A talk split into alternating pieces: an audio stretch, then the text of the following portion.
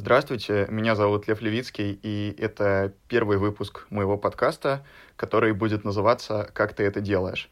Сегодня мы говорим с Федей Тормосовым. У Феди есть подкаст «Соседний столик» про профессии в креативной индустрии. Еще он uh, Head of PR uh, в Voodoo Jobs. Федя очень классный человек. Он точно знает, uh, как что-то организовать, как выстроить коммуникацию, как задать гостю правильные вопросы. Сегодня мы с ним поговорим о том, как он все это делает. Uh, Федя, очень рад тебя видеть. Привет, Лев. Дико рад быть с тобой здесь, и для меня это очень тоже знаковая история, что мы запускаем подкаст с э, интервью со мной. Надеюсь, что не подкачаю. Ну что ж, начнем. Uh, в России за миллион рублей продан авторский подкаст. Сервис поиска работы Буду купил соседний столик. Заголовок статьи на VC.ru, которая вышла 28 декабря 2020 года. А, расскажи Ты знал, чуть сколько по... раз я это слышал, прости, пожалуйста. Для меня это настолько уже прям ай. Немножко сжимаюсь в себе.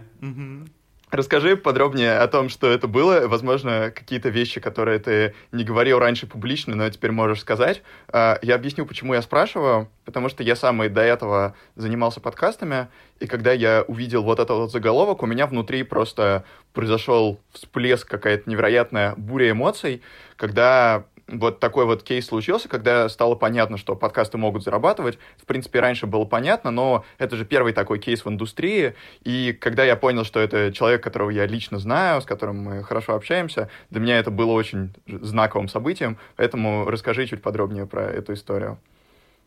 Да, ну, история, на самом деле, действительно, как мне кажется, довольно э, такая необычная, но в то же время, э, ты знаешь, я последнее время понимаю, что чем проще и быстрее все происходит, тем, значит, эти шаги правильнее.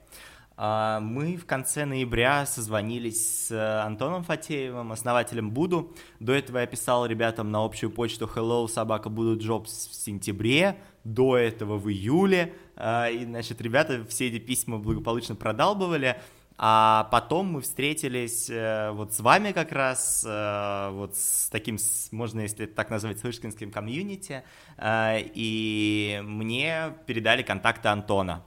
А, я решил ему написать, что Антон, хочу, э, чтобы вы купили у меня интеграцию. Мне кажется, мы очень близки по ценностям, мне кажется, мы очень близки э, по смыслам, по тому, что мы стараемся донести до нашей аудитории. Э, мы и, и я и буду про гибкость в карьере, и я и буду про какой-то такой, знаешь, фокус на э, соискателя, фокус на человеке, а не на компании. Ну, то есть вот мне показалось, что мы очень близки. Э, Антону тоже так показалось, мы решили созвониться. День в день мы договорились о том, что м, ребята покупают у меня в столике 5 интеграций. Э, окнули, и через неделю мы встретились. Э, ребята уже на тот момент делали подкаст «Не волк», причем, ну, то есть что надо понимать, что, значит, на первой же встрече Антон начал меня немножечко хантить. Он такой, слушай, ну а как ты, значит, чем занимаешься вообще? А не хочешь ли в Буду? Э, я говорю, не-не-не, подожди, подожди, подожди. Я работаю, у меня все хорошо, вот, вот не надо мне сейчас этих качелей изменений. Ты подожди, давай мы, значит, чуть-чуть как бы притормозим ситуацию. Он говорит, ну окей. Э, и он меня позвал на кофе. Я от таких штук обычно не отказываюсь. У меня, правда, есть уверенность, что чем больше э, просто даже каких-то разговоров случается, тем э, лучше и для какого-то внутреннего развития, и в целом, ну, то есть вообще ты как-то э, укрепляешь какую-то свою сетку связей, укрепляешь э, какое-то свое видение вообще мира. Ну, в общем, я подумал, что Антон крутой, э, и надо встретиться. А, ну вот, через неделю после того, как ребята купили у меня интеграции, мы встретились на кофе, а, и у меня все это мысль в голове, что ну они хотят меня, значит, схантить. А, хочу ли я этого, я не знаю. И Антон тоже параллельно, значит, о чем-то, ну вот, думает о потенциальном развитии вот этой встречи. Мы разговариваем, э, и ну, примерно во время встречи, я, честно, не буду здесь лукавить, у меня были эти мысли до, а, ну, то есть вот пока за эту неделю я думал вообще о потенциальных исходах. А, и одним из исходов я видел, значит, Антон звал меня делать э, подкаст «Не волк», и одним из исходов я видел, что подкаст «Соседний столик» становится частью Буду. В каком формате не знал, как, что дальше будет происходить, не знал, но и у меня, и у Антона вот это видение, оно в какой-то степени уже было. И когда мы встретились, мы примерно минут за 20 поняли, что, ну вот просто по там, формату разговора поняли, что можно это озвучивать. Ну, то есть, потому что обычно вообще это такое предложение, которое, ну, не сразу возникает, но мы как-то очень быстро к нему перешли э, и начали уже его достаточно детально обсуждать.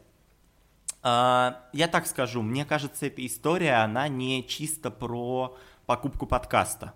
Она про что-то среднее между хантингом и покупкой подкаста, но может быть даже ближе вот к хантингу.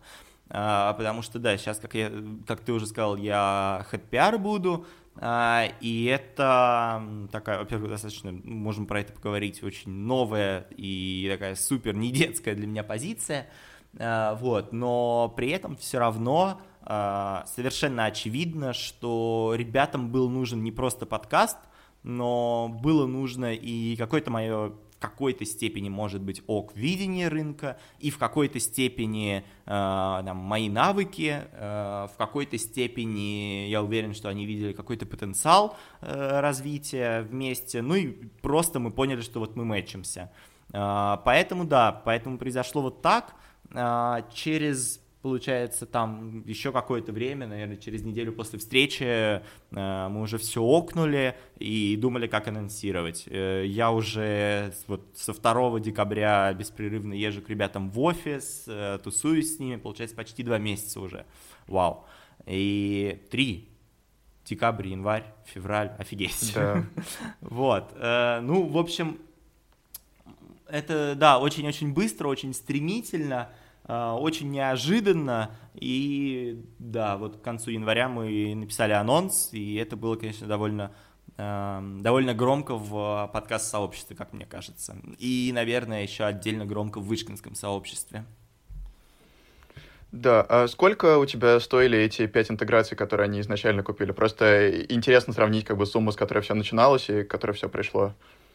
Пять интеграций у меня стоили 40 тысяч рублей. Угу. Вот, ну тогда это особенно круто, с учетом того, какой рост произошел. Просто еще, как я это вижу, мне однозначно кажется, что ребята приглашали к себе твою экспертизу, твою насмотренность в рынке медиа. Давай попробуем сделать шаг назад. Э, про работу в будущем еще обязательно поговорим. А сейчас э, обсудим, как у тебя эта экспертиза сформировалась, как ты начал свой путь в медиа, потому что, насколько я знаю, у тебя был свой видеоблог еще в 15 лет. Расскажи вот об этом. Да, да, на самом деле, действительно, мой такой довольно осознанный путь начался даже не в 15-14, наверное, лет с mm-hmm. блога о гаджетах и технологиях. Я э, просто брал какие-то, значит, свои девайсы, я брал девайсы друзей, я иногда покупал девайсы, если это что-то недорогое, а, и рассказывал про них. Ну, то есть это такой вилсаком на минималках, а, и мне казалось это прикольным, мне казалось это очень интересным, меня всегда очень сильно а, заводили какие-то устройства, вот, вот гаджеты, мне казалось, что, блин, это круто. А, и я нашел вот, вот такой формат э, того, как я могу знакомиться со всеми новинками, и да, у меня этот блог был, получается, с 14 до 17 лет, 3 года, три с половиной даже. И для меня было это именно очень таким большим, сильным скачком, а, в том смысле, что, на мой взгляд, вот именно все софт-скиллы, ну вот базу во всяком случае, я приобрел а, именно на вот апдейте, на моем блоге. А, просто за счет того, что первый, первые договоренности с вендором о том, что они присылают нам гаджет – Uh, у меня произошла, когда у меня было 100 подписчиков. Mm-hmm. То есть это было абсолютно неинтересно для них, но они увидели, что мы делаем в целом достаточно неплохой контент. Потом они увидели, что uh, в целом можно этому парню, значит, что-то дать, посмотреть, как сработает, ну и тоже, в общем, на каком-то потенциале так немножечко авансом э, коллегам было интересно. А, и в этом смысле важная, наверное, история. Потом я у них начал работать через два года. А, можем к этому опять вернуться. Но, Тебе 16 том, было, что... да? Когда да, да, да, да, да. Да, да, это была моя такая первая работа. А, вот. И чуть потерял нить. Ну да, э, то есть суть в том, что первый такой девайс примерно на 100 подписчиках мне дали, и потом, когда мы дошли там до тысячи, наверное, человек, э, ну вот подписчиков, я понял, что все-таки она, ну то есть денег-то там нет, надо идти в B2B, если я хочу развиваться. И мы начали предлагать интернет-магазинам снимать обзоры для них. Uh, у нас было максимум, наверное, два или три магазина на постоянке. Uh, у нас был такой, ну, то есть небольшая команда из трех человек, там, оборот около 120 тысяч рублей в месяц на пике, но так как мне было 15, я безбожно продалбывал все эти деньги в продакшн, в, во что-то еще, в общем, я ничего не откладывал, и мне особо ничего не оставалось, и это было такое все довольно забавное, довольно школьное предпринимательство, но мне кажется, оно очень много всего дало. Э, расскажи, как ты вообще принимал это решение э, заняться Ютубом? Просто ну, в 14 лет это, правда, очень необычное, и я знаю, наверное, по пальцам пересчитать их прям интересных э, юных блогеров, которым сейчас какой-то этот возраст. Как у тебя это тогда происходило? Слушай, ну я просто закайфовал и зафанател, э, ну, давно еще, наверное, там, 12, наверное, 13 от э, Вилсакома, а вот конкретно здесь толчком был Кедрком. Mm-hmm. Ну и, в общем-то, мы здесь э, вообще очень в наглую их копировали, и, ну, такое это все было, но я, я прям фанател, Э, и для меня было важно вот э, придерживаться какого-то такого референса и смотреть, что у них происходит, и верить в то, что у меня в какой-то момент сформируется такое же сообщество. Угу. Расскажи, как ты в 16 лет пошел работать, а, что это было и что это тебе дало? Да, это была такая точно совершенно удаленная работа, если не назвать это стажировкой. Э, но при этом что-то среднее между работой и бизнесом, наверное. Сейчас расскажу. А, это была работа в компании OneTrack. Это производитель российских умных браслетов. А, я ни в коем случае не рекламирую. Я, наверное, здесь чуть забегу на вперед и скажу, что ну, делают они довольно фиговые продукты, по-честному, и мне довольно стыдно сейчас, что я их пиарил, а, но в то же время это безумно ценный опыт – а, ну да, ребята пригласили меня э, на позицию коммуникации с блогерами, но при этом, значит, э, платила не компания, а я договорился с интернет-магазином о том, что я получаю 50% от выручки э, за то, что мы ставим к блогерам ссылку в описании на товар в этом магазине.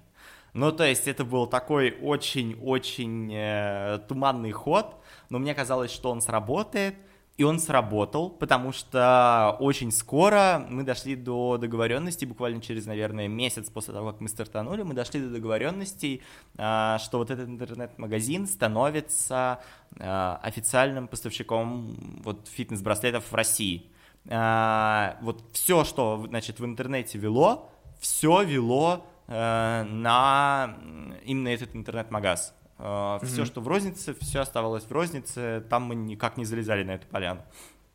Э, ну вот, то есть оно как-то так произошло, и год мы в таком формате отработали. Я партнерюсь с блогерами, я чуть помогаю, значит, этому интернет-магазину с баннерами, с какими-то такими штуками, и имею 50% от прибыли именно вот с этого устройства. Ну, очень круто, на самом деле, звучит именно как опыт, потому что, ну, как бы ты сейчас э, со стороны выглядишь объективно э, весьма успешным человеком, и вот когда такие вещи рассказываешь, становится понятно, как у тебя нарабатывалась эта база, потому что ты определенно очень хорошо двигаешься сейчас, но, возможно, не все замечают тот фундамент, который у тебя был вот этот вот с 14 лет, и это как бы очень сильно объясняет э, то, почему ты так быстро и эффективно двигаешься, и какие-то интересные решения, которые ты принимаешь. Для меня в каком-то смысле очень интересно такие вещи обсуждать. Э, расскажи, пожалуйста, почему у тебя закончилось все это с Ютубом, и как ты пришел после этого к созданию подкаста, почему не на Ютубе, например, mm-hmm. вот. Ну, э, тут несколько моментов. Первый, на YouTube очень токсичная аудитория. Она жесткая, она не терпит школьников. Э, и все это время я, конечно, слушал огромное количество про себя. Э, пиком было, когда мне начали писать э, в личные сообщения, что со мной сделают и как это будет. И это такое было прям жесткое и насильное. И... Но я не могу сказать, что из-за этого меня это, конечно, немножко посмущало какое-то время. Потом я понял, что, значит, ну просто забанить, и все. Ну, то есть, ну, надо было как-то в голове пережить, что мне ничего не угрожает, и все ок, а, но, но таких людей было достаточное количество, а, но это, наверное, скорее отвечая на вторую часть вопроса, почему сейчас не на YouTube и почему в подкастах. Мне кажется, там чуть спокойнее, чуть свободнее, а, и формируется какая-то своя база. При этом сейчас мы, конечно, думаем выходить на YouTube, а, но опять-таки, там, я не знаю, сейчас уже я сильно привязан к бизнесовым меркам, я не очень уверен, что это будет а, интересно для компании с точки зрения стоимости продакшена. Но тут посмотрим. А, а по поводу того, почему завершил, ты знаешь, в какой-то момент у меня лежит э, два топовых Samsung, это Galaxy Note и Galaxy S. И я понимаю, что мне вообще не интересно вот их брать и рассказывать. Просто неинтересно. И в этот момент я понял, что ну все, нет, значит, надо с этим завязывать, надо с этим завязывать. Mm-hmm. И оно как-то все довольно органически еще позакрывалось там, значит, очень крупный интернет-магазин ушел, с которым мы работали. А, можно было бы поискать что-то новое, я уверен, что мы бы нашли, но я как-то понял, что, ну, наверное, не. Вот, вот, наверное, не. А, я поступил в лицей, и меня очень засосала вот эта вот э, внеучебная деятельность в лицее, и я понял, что, ну, все, давайте надо пожить пару лет вот этой вот проектной деятельностью школьной, потому что она крутая, она вообще другого типа, она про вот какие-то какие вообще такие сторонние смежные крутые навыки, про работу в команде, а не про формирование команды, и это тоже очень надо ну, уметь, и э, во всяком случае такой опыт точно должен быть, вот. Э, и поэтому я как-то так понял, что, ну, видимо, все, видимо, надо завязывать с этим. Ты вот говорил про хейтерские комментарии. Как, как именно ты с ними боролся? Как вот формировал в себе эту устойчивость к хейту? И пишут ли тебе что-нибудь сейчас, возможно? Ну, сейчас я не получаю вообще хейтерских комментариев, и это странно, я, может быть, делаю что-то не так, вот, по, по идее это нужно как бы, uh, потому что, ну, как говорится, если ты всем нравишься, то uh, ты делаешь очень такой пресный контент, да, поэтому, ну, вот я на эту тему тоже думаю. А по поводу того, по поводу того, как боролся, слушай, да никак, ну, мне кажется, что я просто банил и все, а, я не могу сказать, что... Ну, то есть, давай так, 12, 13, 14, это все равно уже довольно, ну, осознанный возраст, и ты понимаешь... Ну, то есть, может быть, страх, мне кажется, от этих комментариев, ну, вот так, потенциально, но какой-то злобы, агрессии, чего-то еще я не чувствую. Мне не кажется, что это... Может, оно было не в тех объемах, конечно, но просто у меня изначально была позиция, что вот на это не надо очень сильно обращать внимание. Вот. А по отношению страха, ну, э, просто э, там первый раз, да, когда ты получаешь сообщение в ночи о том, что с, тобой, значит, сделают это, ты прям такой, ой, ну нет. А, а потом уже как-то пофиг. Ну, то есть ты просто банишь и все. Э, но, но, мне кажется, что не у всех так, и это скорее может быть в какой-то степени связано с в целом моей неэмоциональностью и, может быть, не очень высоким каким-то уровнем эмпатии, потому что, ну, я в целом не очень сильно эмоциональный человек, не очень восприимчивый к эмоциям, а, и я уверен, что такая моя холодность, она а, очень хороша в делах, вот, но, может быть, иногда и мешает мне немножко в обычной жизни. А, но при этом вот, вот мне кажется, что именно это помогло мне ну как-то очень спокойно реагировать на э, комменты. Ой, ты затронул очень интересную тему сейчас.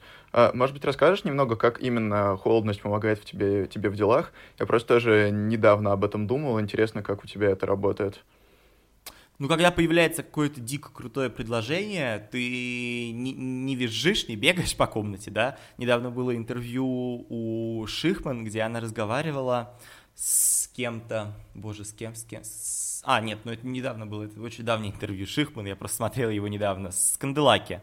А, и она спрашивает, Тина, ну а вот когда вам предложили, значит, э, координировать э, Матч ТВ, какая была первая реакция? Вы обрадовались? И она ее спрашивает, в смысле обрадовалась? Я начала просчитывать. А, и вот, вот, ну, примерно так оно работает. Когда э, предлагают, значит, купить подкаст за миллион, ты не там, ну, не бегаешь по комнате, а ты начинаешь просчитывать. Хотя, может быть, внутри себя ты просто вообще фу, э, на седьмом небе от счастья, да.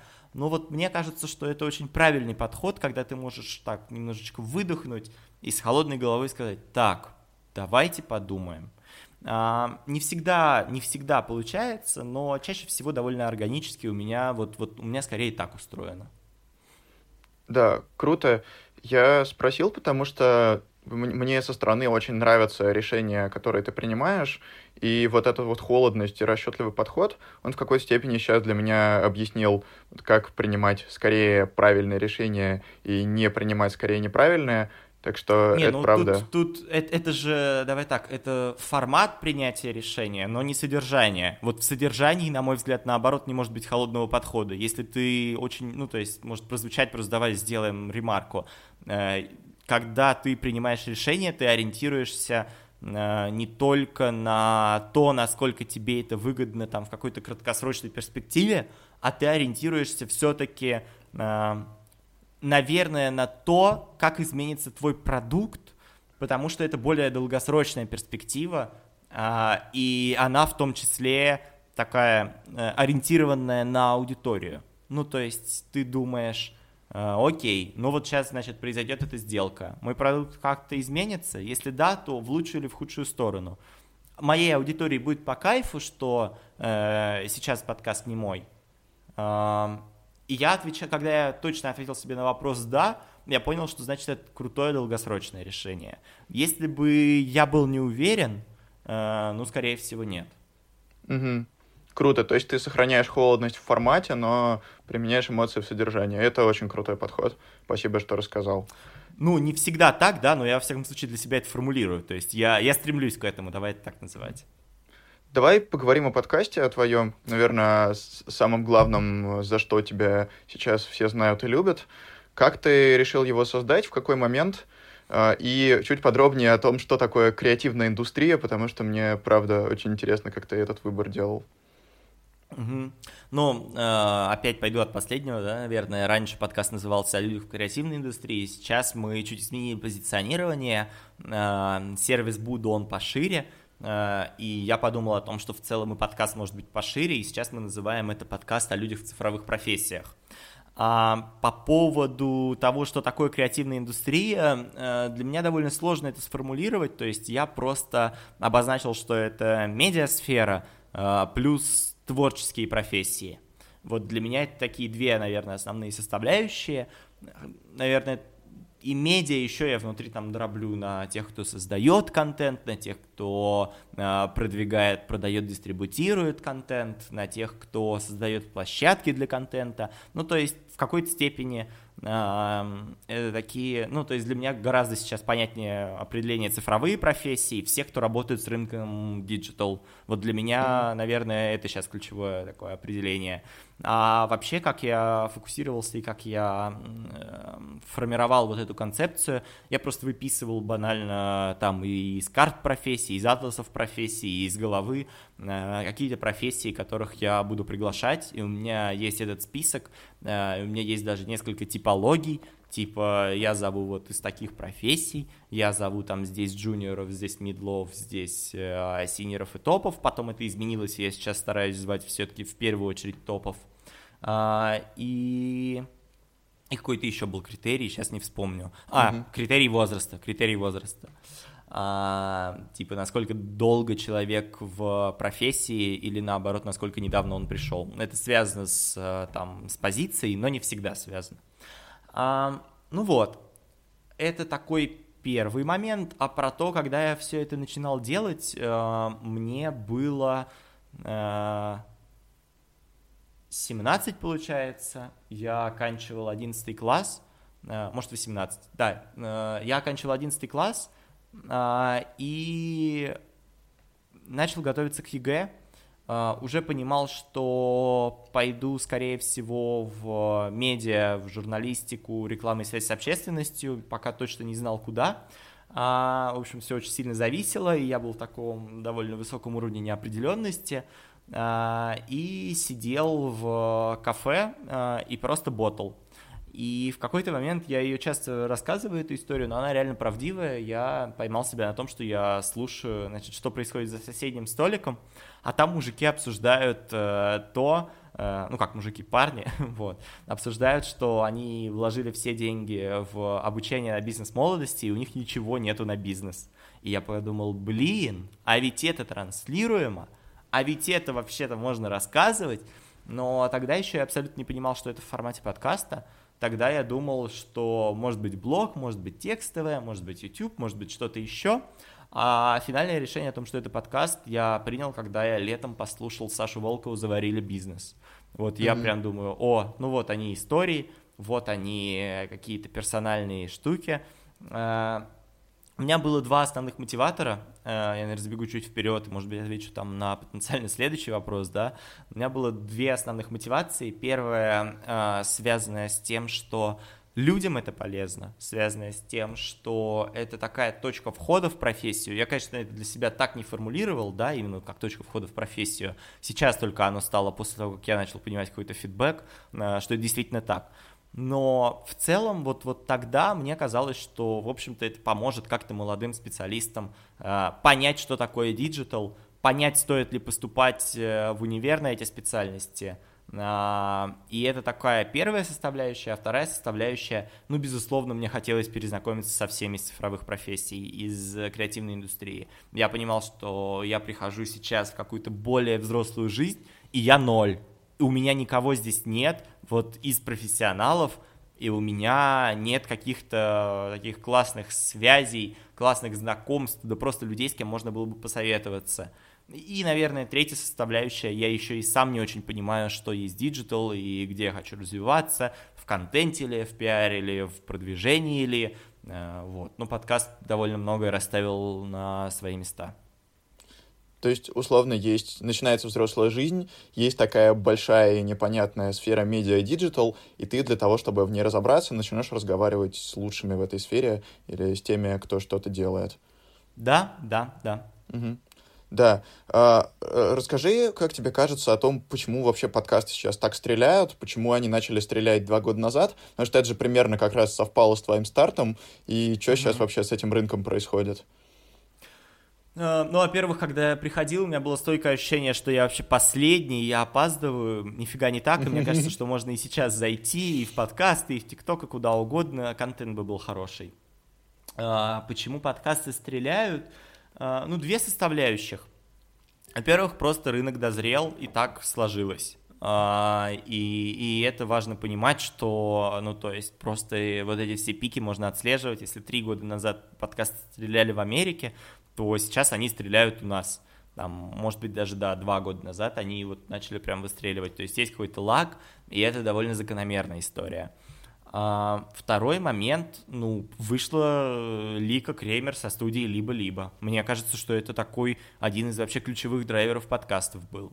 А, третий момент, сформировались довольно открытые, но все же а, профессиональные и узкие сообщества. И это тоже большой вклад в индустрию – а, когда подкастеры начали общаться между собой, рынок очень сильно изменился, на мой взгляд. И когда за этим стало можно наблюдать, ну вот даже чуть со стороны, то есть просто подписавшись на там пару чатиков.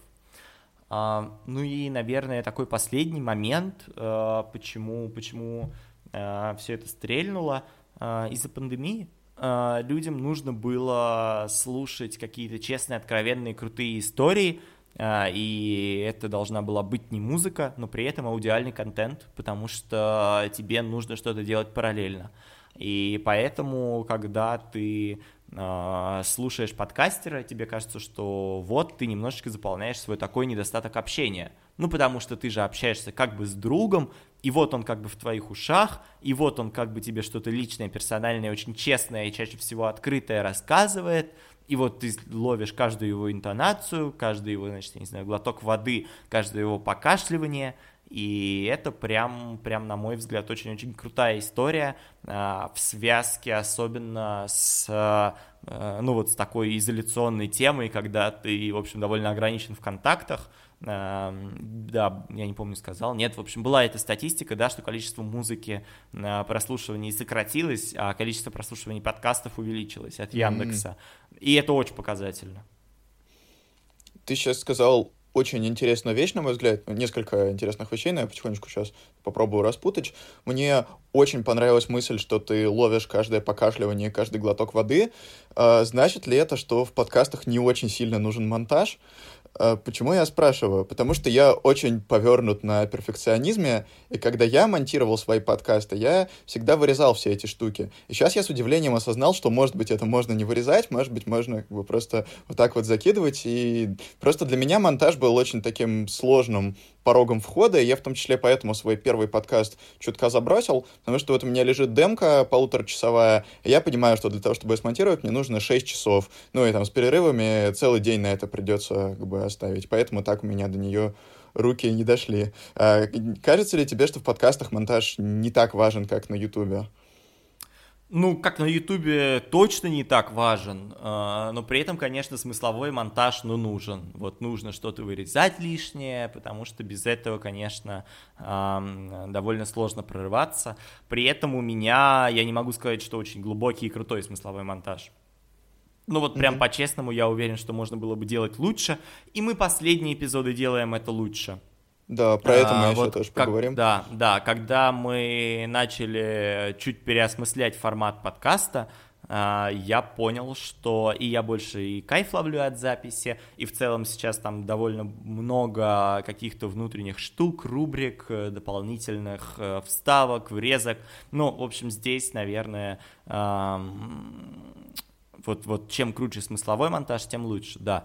А, про звуки и прочие штуки это может быть стилем. Я, наверное, отвечу так. Ну, то есть я, конечно, mm-hmm. вырезаю э, всякие вот такие артефакты, да, но это точно может быть стилем. Э, посмотри на там тот же Куджи. Он очень круто смонтирован, очень так вот сделан, очень бойко, динамично и круто, но именно за счет того, что, значит, когда Тимур пьет, он похлюпывает, а когда Андрей кашляет, это слышно, вот именно за счет этого создается ощущение, что ты с ними сидишь. И это прям круто. Блин, очень крутая мысль. Вот это вот, наверное, мой такой сейчас главный инсайт от нашего с тобой разговора, то, чего я кайф, вообще кайф. раньше не осознавал. Uh, у меня вопрос такой сейчас будет про смысл. Uh, как ты думаешь, как все-таки отличается современный контент на Ютубе от современного подкастинга? Почему я спрашиваю? Потому что, в общем-то, на Ютубе тоже хватает интересных глубоких штук. Ну, там, начиная от банального uh, Дудя, Шихман, э, прочих интервьюеров и заканчивая всякими шоу, то есть на Ютубе не только школьники, не только хейтеры, там же тоже есть много крутого. Конечно, Чем вот конечно. эта вот подкастерская квинтэссенция отличается от ютубовской современной? Ну, во-первых, на мой взгляд, тем, э, что в подкастах все-таки довольно глубокий и чуть более осознанный контент за счет э, порога входа в подкаст. Ну, то есть у тебя не все могут слушать подкасты, потому что они не так распространены, не все знают, как это вообще послушать. А, с другой стороны, в подкастах не так много денег, как на YouTube. И никогда, на мой взгляд, так много денег, как на YouTube, не будет. А, просто потому, что я здесь провожу всегда прямую аналогию. На телеке всегда больше денег, чем на радио. В том числе и с учетом дороговизны продакшена на YouTube продакшн дороже. А, мне кажется, что как только сюда придут такие звезды, а, как пришли на YouTube, может быть звезды с радио, может быть звезды с телека, а, может быть э, какие-то крупные продакшн-компании. Я здесь подчеркну, что речь именно вот про, про, про продакшены, а не про а, а не про именно, ну вот просто спонсоринг, да, так как это делает там сейчас Мегафон и, другие, ну, сейчас много кто в подкастах, да. Э, в общем, как только сюда придет какая-то продакшн, э, крутая тусовка, здесь появится очень крутой, осознанный, классный контент, э, вообще такие аудиосериалы, сравнимые, наверное, вот с тем, что мы сейчас видим на YouTube.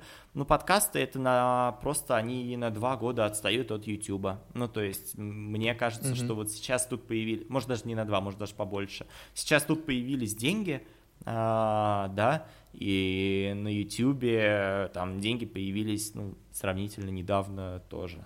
Ну, типа вот, в семнадцатом году, в восемнадцатом, да. Ну да, да, да, да, да. В семнадцатом скорее. Тут у меня какая мысль была, когда я в далеком девятнадцатом году читал лекцию про подкасты, я говорил такую вещь, что на YouTube просто, э, с одной стороны, высокий порог входа, потому что надо много денег, чтобы сделать один выпуск.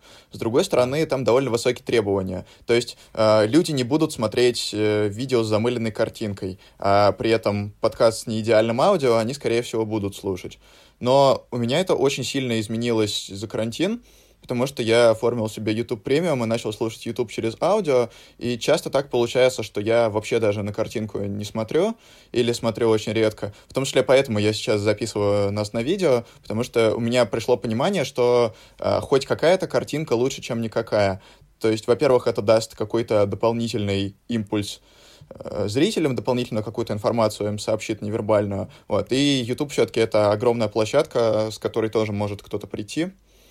Вот, поэтому я вижу у подкастов на Ютубе сейчас именно довольно большой потенциал, как мне кажется. Я согласен, я думаю о том, чтобы выходить на YouTube э, и хотя бы даже с э, таким ограниченным, да, там форматом, когда это просто обложечка и все, э, но при этом, на мой взгляд, конечно, ну то есть когда, давай так, если мы сейчас вот потенциально для молодых подкастеров, какое у меня вот здесь ощущение? В подкастах проще продвинуться и более понятные вообще механики продвижения, чем даже на YouTube. А, и в этом смысле нужно четко отдавать себе отчет, что 3000 прослушиваний на YouTube не приведут вас никогда к монетизации, а, а на полутора тысячах прослушиваний в подкастах ко мне пришел Сбербанк.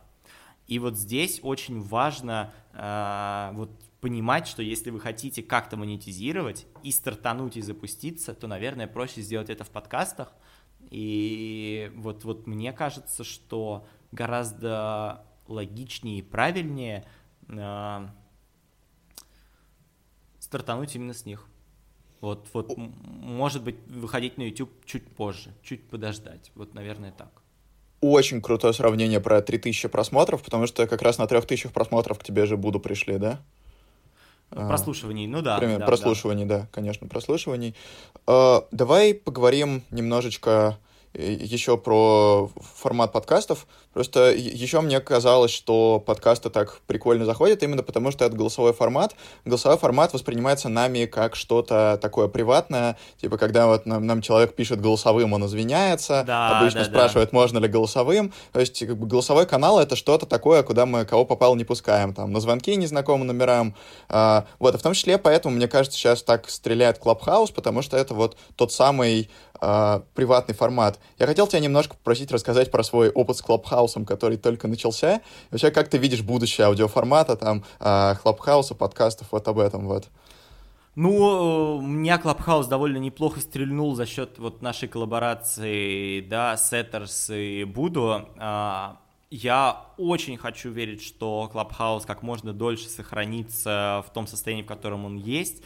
Э, приглашения по инвайтам, а, вот это отсутствие sorry, но отсутствие приложения на андроиде, ну и, в общем, вот все вот эти истории, связанные с тем, что а, там всячески ограничивается порог входа в Clubhouse, а, они приводят к тому, что можно пообщаться с Парфеновым. Буквально вчера, да, была вот эта встреча крутейшая, на мой взгляд. А, мне кажется, что Clubhouse, вот если он сможет как-то сохранить эту консервированность и алгоритмически подбирать людям в ленте те комнаты, которые им интересны, как и сейчас. То есть пусть появятся, да, какие-то маргиналы, но они не будут появляться у меня в ленте. Вот если так получится, то Clubhouse, наверное, очень крутой и хороший формат для существования. Но пока, наверное, мы все немножечко склоняемся к тому, что там через пару недель это все придет к вообще какой-то абсолютной анархии, и надо будет оттуда уходить, а, поэтому мы все вот ловим пока можно, э, и там, значит, запускаем шоу за там, день, ну, то есть мы реально сделали вот этот джун со всей его упаковкой, совсем-совсем. Uh, тут, наверное, отдельно вообще просто дикий респект uh, Uh, за день. Ну, то есть мы реально вот в 15 дня созвонились, там в 12 следующего утра у нас уже было все, концепция, упаковка, вообще все просто. И в 20 вечера мы уже проводили эту штуку. Uh, вот, вот это круто. Uh, и на мой взгляд, на мой взгляд, Clubhouse, конечно, очень сильно э, в целом снизил, снизил э, какую-то, наверное, такой главный инсайт мы за последнюю неделю, снизил очень сильно ценность от медиа, как пообщаться с крутыми людьми. Скорее сейчас медиа ценно тем, э, как вы преобразовываетесь и как, какую точку А, Б оно вам создает. В точке А вы один человек, в точке Б вы другой человек. Вот э, Clubhouse очень снизил сильно э, вот этот вот флер того, что «А, к нему в, на интервью пришел, значит, там, я не знаю, Олег Тиньков. Да блин, Олег Тиньков вчера зашел в комнату, и ты мог просто послушать, как он рекламирует свою карту Тиньков и говорит о том, что берите все, минус вот 5% вам скидка. Ну, то есть прям, прям очень круто. 5% кэшбэк. Ну, короче, да, он, он угу. просто пришел в комнату и начал, э, ну, то есть просто разгонять, просто вот по-человечески и очень открыто. Э, и в этом смысле вот какая-то ценность интервью, она э, теряется с точки зрения медийности человека, но она остается с точки зрения содержательности вопросов, с точки зрения содержательности истории, которые он выдаст, потому что, ну, в одиночку человек чаще всего не может погрузиться в какую-то глубину, э, и она остается с точки зрения вот того, а, какой вектор задает вот э, холдер контента, какой вектор задает а, человек, который эм, ну вот, направляет ход беседы.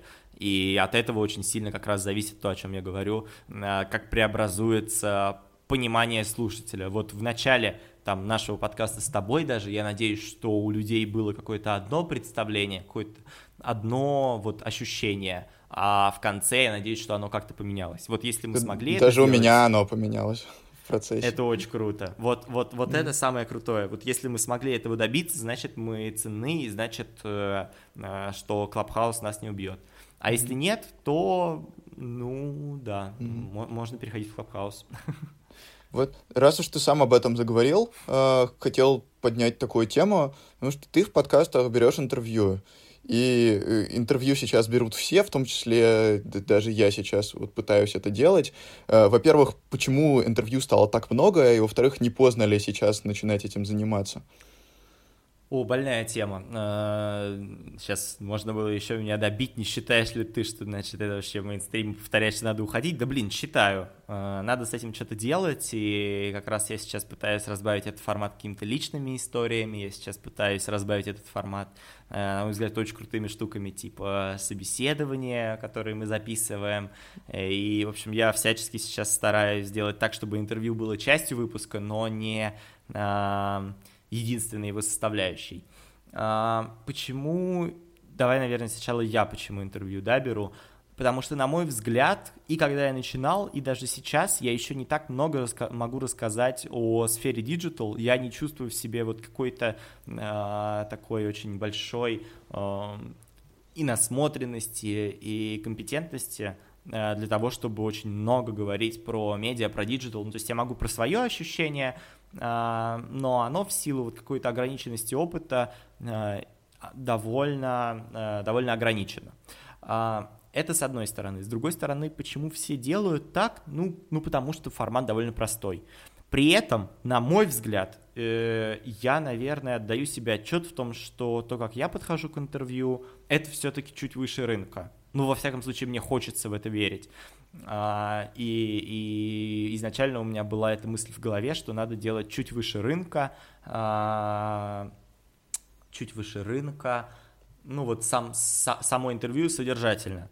А, с другой стороны, то, о чем мне сейчас говорят все, и Антон в первую очередь такой основной драйвер, он говорит, слушай, оно действительно чуть выше рынка, но делать чуть выше рынка это вообще неинтересно, это все фигня, и ты, не, ну, ты ничего с этого не можешь сделать. Надо делать просто вот в несколько раз выше рынка, просто иначе, с другим, с чем-то. Ну и вот мы сейчас экспериментируем, в том числе есть некоторые идеи, пока не буду, наверное, озвучивать, но вот да, сейчас такой основной драйвер, это Антон, который говорит, что, слушай, все фигня, давай, давай, мы просто переизобретем подкасты, вот. А, и это моя такая основная, наверное, задача а, сейчас, но при этом с сохранением той ценности, которую я даю, то есть формы могут быть разные, форматы могут быть разные, но ценность первого соприкосновения с профессией, она должна сохраниться. А, вот. Это такое первое, а второе... Сори, я отклонился от темы. Скажи, скажи о чем. Ну, мы вообще про интервью, но я сейчас даже а, более да, конкретно да, тебя да. спрошу. Давай. А, какие у тебя главные инсайты от тех интервью, которые ты уже взял от своего опыта? Может быть, какие-то штуки, хаки, как сделать классное интервью? На, на чем а. ты делаешь акцент, а, может быть, чтобы это все у тебя получалось? Как ты это делаешь? Да, ну, э, во-первых, я очень много ресерчу гостя, и это прям важно, это основное. Поговорим об очевидном, но правда я сталкиваюсь с тем, что не многие погружаются в э, какие-то дебри гостя. А, во-вторых, э, тоже об очевидном, но надо его расслабить. Вначале чуть поговорить, вначале чуть рассказать, вначале чуть раскрыться, вначале сказать, ой, слушай, да у меня это вообще первый а, значит, опыт, там, я не знаю, записи в онлайне, ну, вот там раньше я мог так сказать, наверное. А, ну, в общем, да, то есть какой должен быть talk, который тебе поможет немножечко а, так выдохнуть и тебе, и гостю, потому что все дико нервничают, и это надо понимать. И сколько бы раз гость не давал интервью, он все равно а, немножечко на нерваках, ну, потому что это всегда немножечко стресс для тебя выйти в такое публичное поле. А, надо, как мне кажется, довольно четко, вот, вот вообще вся суть интервью, на мой взгляд, она в четкой последовательности вопросов. Можно последовательности вопросов как смутить, так и раскрыть. Uh, недавно у меня был факап uh, очень жесткий, uh, я не знаю, сколько я могу о нем говорить, но, в общем, я смутил очень сильно человека. Я прям его зажал, я что-то спросил, он говорит, не-не, давай это вырежем, я говорю, ну давай, конечно, а, я вообще всегда соглашаюсь, когда меня просят что-то вырезать, я здесь вот не вижу никаких проблем. А, и, ну, в общем, да, тут не предугадать, а, вот. И важно помнить, наверное, такое четвертое, что все, ну, не все зависит от тебя. Важно помнить, что есть, есть настроение героя, есть то, как он проснулся сегодня с утра, есть то, как он добрался до тебя, есть то, насколько больной или не больной вопрос ты ему можешь случайно задать. Ну, в общем, есть очень много факторов, а, и надо просто немножечко вот именно перед интервью, не во время подготовки, а вот во время записи снять с себя эту ответственность. Вот. Во время подготовки надо ощущать, как мне кажется, наоборот, полную ответственность, то, что вот, вот как подготовишься, такой контент и получится. Наверное, mm-hmm. так у тебя, несмотря на то, что не так много выпусков вышло, э, уже были очень крутые гости, например, вот Павел Федоров, Кирилл Родин, Иван Сурвилла. Ну, как не ты... много выпусков, 40. Э, э, как ты добираешься до таких гостей, да. как, как ты с ними устанавливаешь контакт? Ну, сейчас да, 40, да. но когда ты, по-моему, э, когда у тебя Сурвилла был выпуск, у тебя их было где-то 20 до этого, то есть это сильно, Меньше, на, да, более, да, да, сильно да. на более ранней стадии было. Поэтому интересно, да. как начинающему подкастеру взять интервью с такими крутыми людьми. А, мне кажется, что здесь очень большая ценность в упаковке и в том, как вы доносите свою идею. У меня сразу же был большой упор на MediaKit, на презентацию, а, в том числе у меня есть презентация для подкастеров, у меня есть презентация, ну, ну, не для подкастеров, для гостей. У меня есть презентация для э, потенциальных рекламодателей, и mm-hmm. есть даже, ну, вот отдельный такой сайт с таким общим пониманием для аудитории. То есть это три разных упора, они все про одно, но в чуть разных форматах. А, mm-hmm. В этом смысле, как мне кажется, надо круто упаковываться и круто говорить, что, ну вот я хочу тебя позвать, потому что, вот, вот прям аргументированно говорить, что, э, блин, ты крутой, э, и мы поговорим с тобой про раз, два, три, четыре. Потому что для моей аудитории, я уверен, это будет ценно. Моя аудитория это, и ты рассказываешь про свою аудиторию. Э, и в этом смысле, наверное, нужно не просто, э, ну вот, аудитории завлекать. Это вообще, вот, мне кажется, все очень такое приходящее, уходящее, там, сколько тебя слушают. Нужно завлекать посылом, нужно завлекать вот именно а, каким-то таким mm-hmm. вайбом, что ли. Вот. А, наверное, так. То есть у тебя есть специальная презентация и очень крутая мысль, что надо себя пичить потенциальным гостям тоже. Упаковка. Да, это очень крутая да. мысль, просто которая тоже раньше она как-то интуитивно была, но я ее так не осознавал. Последний, надо рассказывать о том, кто еще был у тебя в гостях, и ты говоришь, слушай, ну вот он был, вот он был, ну и ты приходи. А, и, наверное, в первую очередь это сработало а, не на гости, приведу пример. Я когда только запускал подкаст, я думал стать частью подкастерской. А, я пришел к Льву Пикалеву сразу же с презентацией, и он говорит, слушай, круто, давай встретимся. Мы с ним встретились, и эти там 40-50 минут, что мы с ним болтали, были для меня безумно ценными и дали мне супер пинок. И это еще раз вот про необходимость упаковки. Угу. А тогда, может быть, дай пару советов начинающим подкастерам, как сделать вот эту вот презентацию, какую ценность надо туда добавить, чтобы она э, классно выглядела и классно продавала твою идею. Uh, ну, какую ценность и какую, вот я не, не скажу, наверное, точно, я, наверное, скажу про ход мыслей здесь, да. Uh, надо думать про то, что не важно, что это подкаст, важно, что вы хотите сказать. Упаковка может быть любая. Блог, подкаст, YouTube, вот это все форматы. А, подумайте, что у вас болит. Подумайте, о чем вы хотите говорить. Подумайте, на какую тему вы можете говорить год, два, три. А, и вот от этого, наверное, надо отталкиваться. Ну, то есть, насколько вы вообще а, готовы продвигать дальше эту идею и дальше пытаться ее формулировать, формулировать, формулировать, и в какой-то момент а, она, ну вот, получится. А, у меня формулировка пришла не сразу, но там последний год, наверное, я для себя обозначаю свой подкаст как про гибкость в карьере и в жизни в целом. Ну, то есть вот mm-hmm. мой подкаст, он про гибкие подходы, про гибкие решения. Наверное, ну вот гибкие решения в контексте ситуации. Вот, наверное, так, и эту идею я продвигаю. То есть mm-hmm. здесь надо просто, про, ну, то есть, я не знаю, знаешь, есть такой мем просто посинкой. Вот надо просто посинкать mm-hmm. а, и подумать, как упаковаться, а, но вот исходить точно не из того, что это подкаст, не из того, что это формат, а исходить из того, что у вас лично болит. И, mm-hmm. и наверное, последнее важное, даже если уже есть подкасты, на эту же тему, но у вас она болит, мне кажется, не надо бояться ее затрагивать, просто за счет того, что каждая история, она персональна, и каждый подход, он персонален, и не, не надо здесь бояться повторяться. Рынок подкастов, он очень маленький, и сделать 2, 3, 5, 7, 10 подкастов про digital э, с похожей концепцией, но с совершенно разным подходом, с каким-то разным персональным – это абсолютно, ну вот, не, не страшно, на мой взгляд.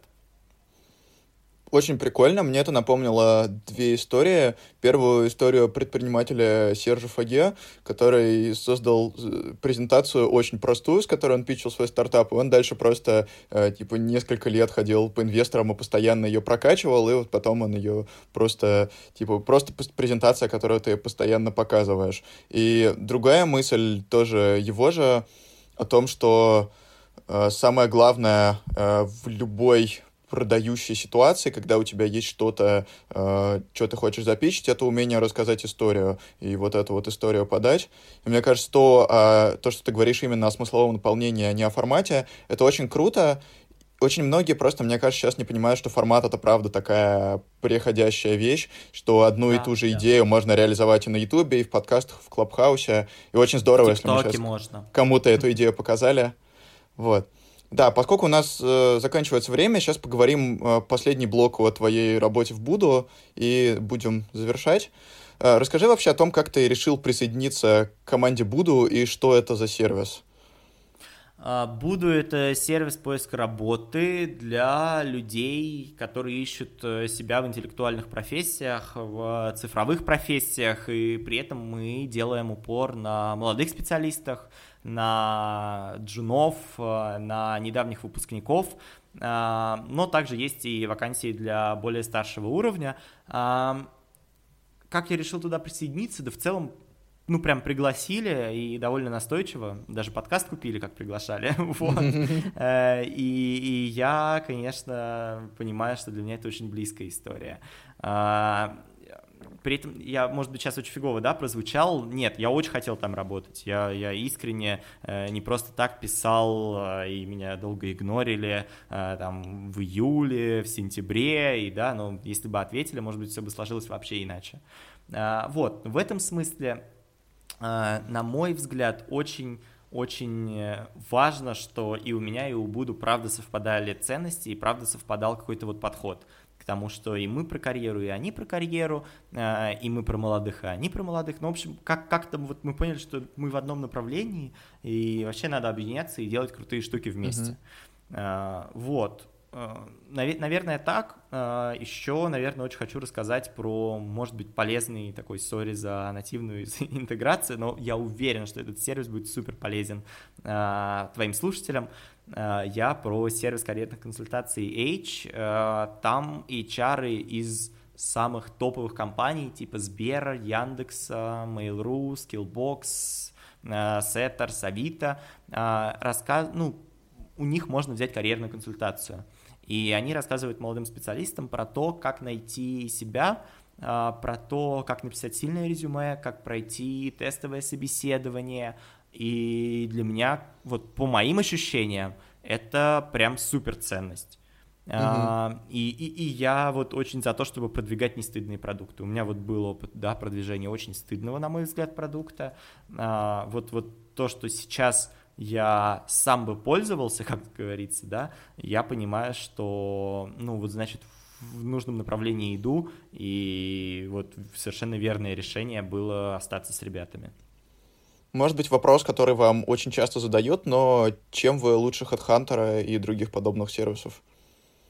А, мне кажется, что мы просто другие. Мы просто другие по позиционированию. HeadHunter, он никак не ориентирован на молодых людей. Угу. У HeadHunter нет какой-то контентной поддержки, у HeadHunter нету там той продуктовой составляющей. Сори, но там, значит, их конструктор резюме, это, ну, это просто, это, это ужасно. Да, а, как человек, который составлял там резюме, я вот, Понимаю, вот конструктор резюме на Буду — это подсказки, значит, основанные на искусственном интеллекте, э, это ну, очень классно выглядящее, блин, резюме, а это важно. Это там экспорт в PDF во все возможные форматы. Ну, в общем, короче, это просто продуктово лучше. А, а дьявол в мелочах. Вот есть какие-то mm-hmm. такие штуки, а, которые, из-за которых HeadHunter не хочется пользоваться, а буду хочется. Ну и там другой, другой вайб просто вот с точки зрения профессий. Довольно сложно найти толковую, крутую профессию на HeadHunter, Э, если ты понимаешь, что ты ищешь. Если ты ищешь что-то в цифровых профессиях, если ты ищешь что-то в диджитале, э, то на Буду гораздо проще это найти, просто в силу специфики и просто в силу того, какая команда отбирает эти самые профессии в том числе. И, и, и как компании хотят, э, вот с чем они хотят выходить в Буду. Угу. Ты сейчас работаешь там на должности Head of PR, и да у тебя уже был опыт такой в лице вышки, о чем мы сегодня не поговорили, но это тоже такая, естественно, важная для тебя часть. Может быть, расскажи немножечко о том, что для тебя пиар и какие-то главные инсайты от руководства команды и вот от этой деятельности, потому что, э, как мы с тобой сегодня узнали, ты руководишь командой из 14 лет, и это, правда, впечатляющий опыт, такая впечатляющая дистанция. Вот интересно об этом ну, послушать. Да, да, да. Причем э, интересно, что в должности я, ну, то есть в лице мы называли это пиар-менеджер, сейчас мы называем это head of PR, хотя я не знаю, ну, то есть это все вот... Во-первых, главный инсайт, то, как называешь, вообще не важно. Ну да, я работал в стартапе и называл себя директор по продукту. Так что... Хоть чиф себя назови, да, скиллы от этого не изменятся твои.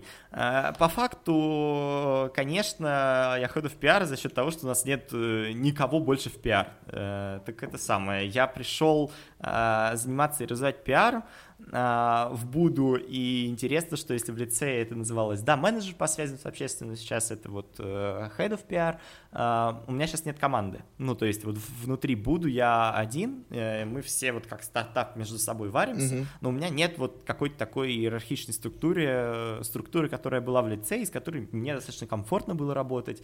Сейчас я гораздо больше работаю ручками, чем менеджеры процесса. А что для меня пиар и главный инсайт? Слушай, наверное, мне кажется, что, ну вот, во всяком случае, у меня такой опыт и в стартапах, и в лицее, и где-либо еще сейчас ценится какая-то многопрофильность. Вот если ты не в очень крупной компании типа Яндекса и Сбера, а, где надо там, я не знаю, нужен человек, который просто умеет взаимодействовать со СМИ, если это не команда э, каких-то очень узких профессионалов и с огромными бюджетами, то тебе надо быть очень-очень, ну, э, широкопрофильным специалистом. А, я, честно говоря, вот по моим ощущениям взаимодействия со СМИ, это, я не знаю, там 1-2% моего вообще времени. Все остальное время это в первую очередь, там, я не знаю, тиктоки мы делаем, вебинары мы проводим, ну, то есть какие-то такие штуки, их очень много. И вот чем более ты многопрофильный, и чем больше э, идей и задач ты предлагаешь, которые помогут для развития, вот вне своих, наверное, таких ключевых основных обязанностей, тем лучше. И тем ценнее ты для команды, тем ценнее ты для компании. Наверное, так. Вот я первокурсник в вышке на гуманитарном направлении, мне сейчас 18 лет. Э, я понимаю, что я хочу классную, высокооплачиваемую работу в digital. Э, что ты посоветуешь такому человеку, чтобы лучше найти себя, как-то определиться своей э, карьерной траекторией, потому что я думаю, что очень у многих есть такой вопрос. Вот как бы есть программисты и технари, которые очень хорошо ценятся, хорошо зарабатывают, вот, но ты понимаешь, что ты не можешь писать код, вообще не можешь. У меня такое просто было. Что тогда вообще делать? Ну, у меня один ответ на этот вопрос, э, вот опять-таки основанный на личном опыте. Либо качай личный бренд, э, либо делай крутой продукт, который заметит личный продукт. Просто начинай с того, чтобы э, создать что-то самому. А можно mm-hmm. два в одном. Ты можешь и продукт, и личный бренд делать. Вот, вот это, наверное, такая формула. Окей. Okay. А образование нужно для работы, как тебе кажется? Ну, конечно. Мне кажется, что да, но при этом, там, значит, нужно ли именно университетское образование, вот не уверен. Угу. То есть в целом вот читать и понимать и быть в теме надо, а, но вот э, по, по отношению именно универа э, для работы, наверное, нет, для жизни, да. Очень круто, что у тебя сразу в голове есть автоматическое разделение на то, что вот то, что мы читаем, смотрим интервью, изучаем, это тоже образование, просто то, да, которое мы сами да. выбираем. Это очень круто, потому что тоже так прям прикольно видеть это разделение. Такой вопрос, э, наверное, один из завершающих. Тебе сейчас 19 лет, ты, правда, очень круто двигаешься, и, наверное, какие-то общие вещи было бы интересно послушать, как ты все это делаешь, как ты со всем справляешься, потому что кажется, что ты вот как многорукий Шива э, берешь за все, э, все как-то двигаешь, все совмещаешь. Меня всегда такие люди восхищали. Интересно смотреть, так сказать, что там под капотом вот всей этой красивой машины которая ну, быстро что под капотом? Едет. Сейчас вместо того, чтобы пойти на пару, мы записываем подкаст с тобой. вот, вот примерно так оно и выглядит. Но это абсолютно нормально. Э, вот я правда убежден, что чтобы все совмещать, э, нужно уметь фокусироваться на главном. Нужно уметь э, выделить главное, все остальное отсечь, в, какой, в каждой из сфер. Ну, то есть вот там в Буду ты выделяешь, что вот сейчас главное это там вот я не знаю, подкасты, например. Там сейчас это, наверное, не очень так, но вот предположим. А в учебе главное сейчас тебе это не профокапить питон. Вот предположим, я прям думаю, питон, да. Все остальное фоном, и пусть оно идет. Там где-то еще главное, там, я не знаю, в жизни сейчас мне главное ходить три раза в неделю на тренировки, потому что я, блин, лучше так себя чувствую. Вот у меня сейчас не стоит приоритет на раз в неделю видеться с друзьями, но у меня стоит приоритет там три раза в неделю, и это вот только отдельный какой-то отрезок времени. Там через месяц у меня может быть вообще другой приоритет. Mm-hmm. В общем, первое это приоритизировать. А, второе чувствовать, а, что ты не работаешь, а чувствовать, что все, чем ты занимаешься, тебе в удовольствие. Э, очень банальное, но у меня недавно было ощущение того, что я немножечко выгораю, вообще больная для меня тема, и я не разговаривал про это ни вот особо ни с кем. А, сильно углубляться не будем, но, в общем, у меня было ощущение, что я всегда на лидирующих позициях, а я пришел в Буду, вокруг столько специалистов, я просто последний. Я меньше всех работаю, как будто бы, я меньше всего делаю, и, в общем, надо с этим как-то справляться. А, и я справился с этим так, что а, у меня же никогда не было вопросов, когда я прописывал концепцию столика по 12 часов подряд, 7 дней в неделю подряд. Мне было вот по кайфу. И надо прийти к этому же ощущению на работе. А, я спокойно совершенно езжу в офис по воскресеньям, по субботам, и могу там зависнуть с 10 до 10, и мне ок. И я не буду чувствовать никакого выгорания, но все это только за счет того, что я чувствую, что это мой продукт, это мой проект, персонально мой, и еще тех людей, вот кто, ну то есть мы вместе, мы команда, а не просто я отвечаю за какой-то отдельный отрезок области, и вот, вот это вот абсолютно фигня. А еще надо очень четко уметь отсекать э, вот этот безумный поток, где тебе все говорят не выгоре, аккуратнее, тра-та-та. Ну, то есть вот иногда э, это очень сильно сбивает тебя со своих личных ощущений. Э, когда тебе все говорят, что ездить по воскресеньям в офис это ненормально, а у тебя просто график такой, ты ездишь по воскресеньям, но не ездишь, блин, по понедельникам, потому что тебе так удобнее. А, и вот, в общем, надо очень четко ощущать какое-то свое такое персональное ощущение, когда тебе действительно нужен отдых, а когда это навязанное ощущение того, что тебе нужен отдых. А, и вот, вот как только ты больше слушаешь себя, как только ты слушаешь больше свой, э, ну вот, свое физическое состояние, э, ты можешь успевать гораздо больше. Наверное, так. Золотые слова, очень интересно было послушать. Э, а, тогда небольшой блиц и попрощаемся с тобой. Давай. Первый вопрос. Три подкаста, которые ты все время слушаешь и которые тебе больше всего нравятся, помимо своего. Да, давай это будет «Заварили бизнес», давай это будет «Искусство ошибаться», и пусть это будет сложно. Можно я сейчас открою? Давай, конечно. А, пусть это будет... Пум-пум-пум-пум. А, Куджи. Давай Куджи. Угу. Три или даже не три, или больше, или меньше интервьюеров, у которых ты учишься, которых ты смотришь, слушаешь. Точно Пивоваров. Пивоваров крутейший. Угу. А, интервьюеры, у которых я прям учусь, надо, надо подумать, а, за кем я еще слежу. Точно не Познер. Вот это mm-hmm. для меня просто высший пилотаж. Я не могу сказать... Я скорее не учусь у него. Ладно, это будет лукавство, если я скажу, что я у него учусь. Я просто его сижу и смотрю и кайфую. То, как человек строит беседу, то, как mm-hmm. человек разговаривает. А, ну и, наверное, там тот же Коняев из Куджи, то, как он выстраивает беседу, это не совсем mm-hmm. интервью, но это формат построения, построения беседы. Для меня это вообще top of mind. Mm-hmm. Да, прикольно. Э, лицей вышки лучшая школа в России? Да. Согласен. Э, коротко и ясно. Готов подписаться под этим. Э, три профессии, которые ты бы рассмотрел, если бы должности Head of PR не существовало. Uh, head of Product. Uh, можно все с Head начинать. Нет, ну, в общем, uh, Product, потому что мне кажется, что очень круто работать над продуктом, и очень-очень важно найти в себе вот это вот ощущение того, что ты можешь создать что-то новое.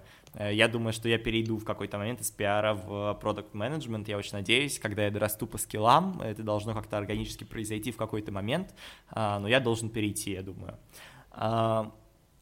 Продукт, да, дизайнер, я очень люблю в дизайн, я очень люблю в упаковку. У меня очень часто появляются мысли того, что вообще-то может быть мне сходить на дизайн э, в магистратуру. Ну вот пока, пока смотрю, пока думаю. Дизайн для меня это прям отдельный вид прокрастинации. Я могу сесть и начать делать презентацию. Оно не идеально, оно не очень круто, э, но просто вот мне нравится, когда я немножечко упаковываю. Э, но обычно на это нет времени, конечно. Продукт, дизайн и надо подумать. GR. Давай пусть это будет GR в связи с э, э, правительством, связь с государством, да, мне кажется, mm-hmm. что это такая очень узкая, крутая, узконишевая сфера, с, где надо много общаться с очень умными людьми, вот. Mm-hmm.